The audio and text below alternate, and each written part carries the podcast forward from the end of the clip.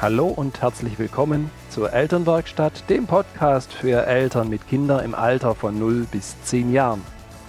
Dieser Podcast ist eine Produktion von Nater Change and Create. Viel Freude beim Anhören. Hallo und wie schön, dass du dabei bist. Mein Name ist Birgit Nater und ich freue mich, dich als Mutter und Vater in deinem Elternsein hier in der Elternwerkstatt zu begleiten, zu inspirieren und zu unterstützen. So, heute haben wir den zweiten Teil zum Thema vom Podcast Hilfe, mein Kind isst kein Gemüse. Und ich habe euch im letzten Podcast schon einiges dazu erzählt. Wir haben schon den ersten Teil, ihr habt schon den ersten Teil mitgekriegt von den zwei Schutzprogrammen, die es gibt. Und ich mag euch gleich zu Beginn heute eine, eine gute Nachricht mitgeben, sodass ihr wirklich schon die Entspannung vorweg haben könnt, bevor ihr den Rest hört. Ihr merkt ja natürlich, sofern ihr kleinere Kinder habt, dass sich ja ebenso mit eineinhalb dieser Auswahlhorizont, was, was ist das, was ich essen mag, dass sich das unglaublich einschränkt, dass der Blick immer kritischer wird bei den Kindern und dass der Mund immer zögerlicher aufgeht bei den ein oder anderen Sorten der Nahrungsmittel. Und im späten Kleinkind- und im Kindergartenalter, da ist wirklich so, dass die Skepsis gefühlt ihr Maximum erreicht hat. Und ihr wisst, zu sagen, mein Kind ist ein schlechter Esser, das ist eben wirklich mit Vorsicht zu genießen, weil du nur mal schauen darfst, was sind die Dinge, was sie nicht so gern mögen. Und zum Thema Gemüse, das ist das, worauf wir eben ganz, ganz arg Wert legen und auch ja ein Stück weit zu dem Thema Obst. Und selbst beim Obst ist es so, dass manches Obst eben sauer ist und dass es manches auch ein bisschen einen bitteren Anteil hat. Und das habe ich dir im ersten Podcast schon gesagt. Diese Geschmacksqualitäten sind für die Kinder herausfordernd. Sie essen unheimlich gern süß, weil süß heißt reif, süß, süß heißt wertiges Nahrungsmittel. Was noch dazu kommt, das ist so das Thema, dass, dass Kinder gern auch ja fettiges essen, weil Fett hat im Prinzip ja, jetzt keine eigenen Geschmacksantennen bei uns auf der Zunge. Es ist jedoch so, dass fettige Nahrungsmittel, die Kinder wissen, dass sie schon zur Säuglingszeit ja natürlich sehr satt gemacht haben, dass sie da ein positives Gefühl dazu haben und Fett verstärkt ja natürlich auch den Geschmack und eben auch den Geschmack von süß. So, jetzt wissen wir, Kleinkind- und Kindergartenalter, da sind sie richtig, richtig skeptisch gegenüber diesen ganzen Dingen.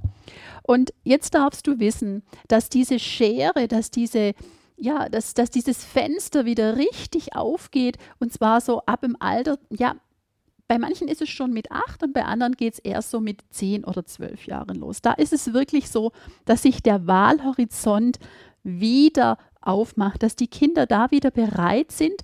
Vorher haben sie die Nahrungsmittel in keinster Weise zu sich genommen, dass sie da auf einmal wieder bereit sind, Dinge auszuprobieren, weil auch bis dahin sich ja natürlich sämtliche Organe, die Geschmacksknospen, die haben sich richtig ausgebildet. Die Kinder wissen jetzt aus, aufgrund von Erfahrungen, das sind Dinge, die mir gut tun, das sind Dinge, die darf ich auch mal ausprobieren. Da habe ich heute zum Beispiel ein ganz anderes Geschmackserlebnis.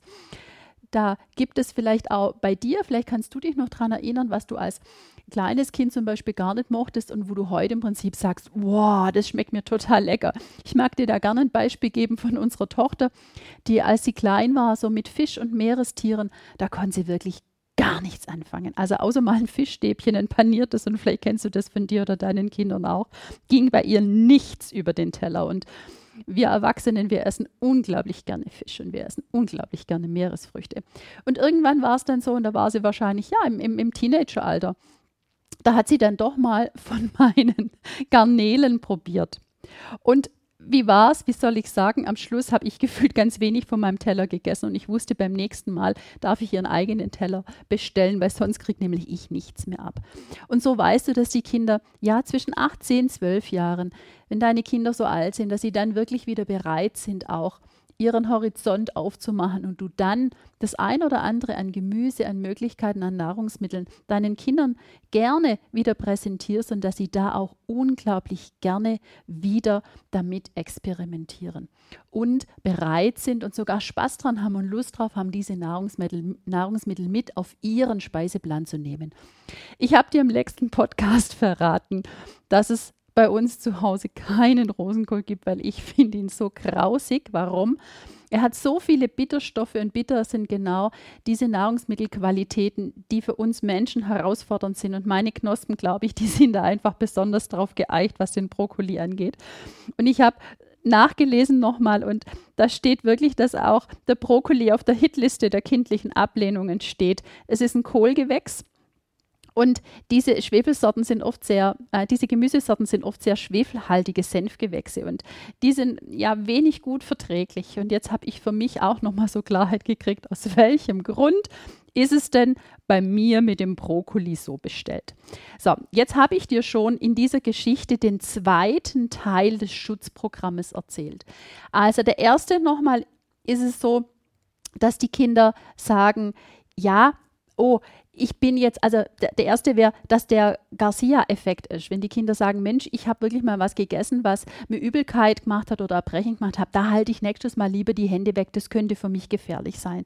Und der, der zweite, der es wirklich herausfordernd macht, das ist eben dieser, diese Geschichte von all den, den neuen Dingen, die mit dazukommen. Die Kinder, die haben da wirklich so eine gefühlte ja, Abneigung, dass sie sagen, Mensch, so viel Neues, so viel Ungewohntes und vor allen Dingen dann Dinge, die noch bitter sind, das ist alles das, was ich im Prinzip nicht essen mag, weil das, puh, das könnte mir eventuell alles nicht gut tun und du jetzt weißt, sie dienen dem Kind, weil, das, weil wir eben noch aus den Programmen von vor, hm, du weißt, Steinzeit, zu sagen, na, eine Tollkirsche und eine Heidelbeere ist so ein schöner Vergleich, die sehen so anders gar nicht aus. Ja, sie schmecken ganz anders. Ne? Das eine, ähm, die Heidelbeere ganz lecker, nur die Tollkirsche wäre im Prinzip giftig. Und wenn die Kinder dieses Programm nicht in sich gehabt hätten, dann hätten die nicht überlebt und wir wären somit auch nicht da. Deswegen sind es genau diese Schutzprogramme, die dann beim Essen uns die Herausforderung geben, weil wir eben am Anfang gewohnt sind, der Löffel geht rein, die Kinder finden es toll und jetzt auf einmal im Kleinkind, im Kindergarten, im, im, im Schulalter, da kommt noch diese Herausforderung dazu, da kommen diese Schutzprogramme, die hauen wirklich gefühlt voll rein beim Essen und wir haben noch nicht so die Idee, wie wir damit umgehen sollen. So, wie lernen Sie jetzt trotzdem vernünftig zu essen? Wie, wie kriegen wir es denn trotzdem hin, dass die, dass die Kinder im Prinzip, ja, dass die Kinder sich wieder öffnen, dass diese Range wieder aufgeht, dass der Vorhang wieder aufgeht, dass das Fenster wieder aufgeht. Und es, es gibt nur die Antwort, dass wir durch Vorbilder und durch, durch die Gewöhnung, dass wir da unseren Kindern hier wirklich das Feld bereiten. Das heißt, die Kinder beobachten uns unglaublich lange.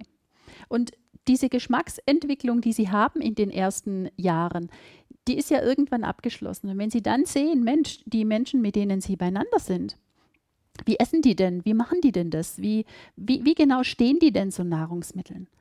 Und wenn Sie da ein gutes, ein gutes Vorbild haben, wenn Sie da was haben, was Sie sich abschauen können, dann wird es den Kindern unglaublich leicht gemacht, wieder selber spontan damit dabei zu sein. Das heißt, wenn, wenn du mit Essen begeistert umgehst, und das ist der Schlüssel, es ist die positive Emotion, die die Begeisterung zeigt. Also sie orientieren sich jetzt nicht nur an den Eltern, wenn, wenn ihr im Prinzip wenig Spaß am Essen hättet, dann ist es für die Kinder jetzt nicht unbedingt so die Möglichkeit, sich daran zu orientieren, sondern sie orientieren sich an den Personen, die mit dem Essen, mit dem Verzehr, ja, wo da eine positive Emotion einhergeht.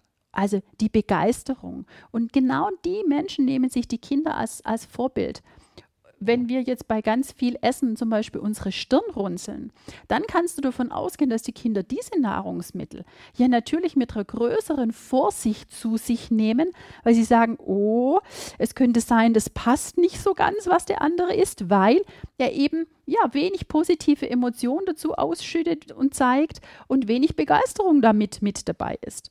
Und dann haben die Kinder eher die Herausforderung zu schauen, wie genau wird denn das? Das heißt, sobald du weiterhin bei deiner positiven Einstellung dem Essen gegenüber bleibst, dass du, mm, dass du auch sagst, Mensch, oh, das schmeckt halt richtig süß und das schmeckt mir gut, begleite das Essen auch mit Worten. Du weißt, die Kinder kriegen deine Idee, was, was genau tust du und was genau machst du. Dass du Begeisterung hast, dass du sie spüren lässt, dass du authentisch bist. Es darf dir auch mal was nicht schmecken. Ja? Das dürfen die Kinder auch mitkriegen. Das ist in Ordnung. Und mit all diesen Dingen wird es den Kindern leichter gemacht, dieses Fenster wieder zu öffnen und dann möglicherweise sogar irgendwann Spinat zu lieben oder Pilze zu lieben, Oliven zu lieben. Eben die Dinge, die sie vorher weniger gern möchten. Jetzt habe ich dir vorher erzählt, dass die Geschmackswelt der Kinder, dass diese Geschmacksqualitäten, die die Kinder haben, dass das auch, da kommt noch dazu, dass es erbliche Einflüsse gibt. Und ungefähr ein Viertel von uns Mitteleuropäern, da gibt es ein Wort dafür, die sind sogenannte Supertaster. Die haben ganz besonders viele Geschmacksrezeptoren für Bitterstoffe. Und das ist genau der Punkt, der das Essen ja herausfordernd macht. Wir, wir schmecken es vielleicht manchmal gar nicht. Nur eben viele Gemüse haben noch so diese Bitterstoffe, weil sie noch, ja, es ist noch nicht alles rausgezüchtet. Und diese Bitterstoffe auf, auf der Zunge, die schmecken die in einer ganz, ganz besonderen Qualität. Und ich weiß nicht, ob du das wusstest, aber es ist zum Beispiel so, dass ähm, überdurchschnittlich viele Sterneköche sind sogenannte Supertaster, weil die über ein ganz, ganz empfindliches Mundgefühl verfügen. Und die können dann, ja, die schmecken das für sich einfach sehr schnell raus, was sind die Dinge, die noch gehen und was sind die Dinge, die im Prinzip eher unangenehm sind. Und möglicherweise ist es auch so, dass dein Kind ganz, ganz viele Geschmacksrezeptoren auf seiner Zunge hat und so ein genannter Supertaster ist, der eben in einer ganz hohen Qualität die herausfordernden Geschmacksqualitäten wahrnimmt. Und wir dann manchmal so denken, ja mein Gott, jetzt stell dich doch nicht so an, das schmeckt doch alles lecker. Und da darfst du wissen, dass du mit deinem Geschmackserlebnis eine ganz andere Qualität haben kannst als die, die dein Kind haben kann. Von daher, also, du weißt, welche Schutzprogramme laufen. Du weißt, dass die Kinder, wenn sie ein gewisses Alter haben, dass sie wirklich ihre Fenster wieder aufmachen, dass sie, dass es sozusagen Licht am Ende des Tunnels gibt dass aus diesen schlechten Essern in Anführungsstrichen, und du weißt, es sind letztlich nicht die schlechten Esser, sondern die Kinder, die machen diese Phase durch, wo sie von diesem, am Anfang geht der Mund auf und alles geht rein, dass sie dann wählerischer werden, weil ihre ja, ihre Geschmacksrezeptoren sich entwickeln und sie da auch ein sehr, sehr sensibles Wahrnehmen in ihrem Mundraum haben und dann klar entscheiden, was ist das, was schmeckt und was nicht schmeckt. Und ich darf dir sagen, alle Kinder überleben, auch wenn sie eine Zeit haben, wo sie eben nur die Nudel essen, ohne Soße und Gemüse. Manchmal haben wir Möglichkeiten, dass wir es, ja, weil das Auge ist, ist auch mit, wenn wir Dinge erkennen, dann geht es schon gar nicht, dass es da Möglichkeiten gibt, wo du vielleicht noch ein bisschen das Experimentieren mit den Kindern ausprobieren darfst. Und ansonsten darfst du da einfach auch eine Ruhe und eine Gelassenheit haben, um zu wissen, ah, okay, das Kind arbeitet jetzt gerade da damit und die Sachen, die werden dann wieder leichter, sobald auch diese Phase für die Kinder klar ist. Ja, wenn die Kinder dann erkannt haben, die Dinge, die sind sicher für sie und ihre Schutzprogramme müssen im Prinzip nimmer greifen, dass sie dann wirklich ihren Fokus wieder aufmachen und dass sie vieles aus, ausprobieren, sofern du genauso Spaß und Freude dran hast und ihnen das vorlebst und in der Zwischenzeit Geduld hast und du trotzdem dein leckeres Essen isst und die Kinder dürfen dabei sein und die dürfen dich beobachten. Vielleicht möchten sie so, sogar schon mal was ausprobieren. Und ich denke, uns allen ist klar, dass das Zwang oder du musst, dass es Dinge sind, die die Kinder wenig gut begleiten, weil es oft was ist, was sie jetzt nicht aus bösem Willen machen, sondern manchmal denken wir, die Kinder wollen uns jetzt da damit ärgern, wenn sie auf einmal anfangen, das eine oder andere nicht mehr zu essen. Und wie in vielen anderen Bereichen ist es auch hier so, dass die Kinder nichts gegen dich tun, sondern nur für sich, dass sie ihr Geschmackserleben im Prinzip im Moment auf diese Art zeigen und, und leben und dass sich das wieder verändert, sofern ihr diese paar Dinge berücksichtigt, die ich jetzt im Podcast schon mit euch hier besprochen habe. So, ich wünsche dir, ich glaube, hiermit können wir das Thema Gemüse erstmal abhaken, sofern du noch eine Frage hast oder wenn du eine Situation hast, wo du sagst, oh Mensch, genau da ist mir dieses und jenes begegnet, dann ich freue mich drauf, schreib mir, dann kann ich das schon mal als Erfahrung wieder mit einbringen. Und es tut uns allen gut, dass wir wissen, wie ist es denn bei dem einen oder anderen in der Praxis gewesen. Jawohl. Ich wünsche dir eine schöne Woche. Herzlichen Dank, dass du eingeschaltet hast. Komm dabei, die, komm vorbei in der Facebook-Gruppe Elternwerkstatt. Und ja, mach da noch mit und, und bring dich ein oder les und lass dich inspirieren durch die Dinge, die da noch im Miteinander geschehen. In diesem Sinne, sei gelassen und bitte besonders beim Thema Essen. Hab da, hab da Freude und hab eine Gelassenheit und Geduld, denn du weißt, unperfekt ist das neue Perfekt. Liebe Grüße, deine Birgit.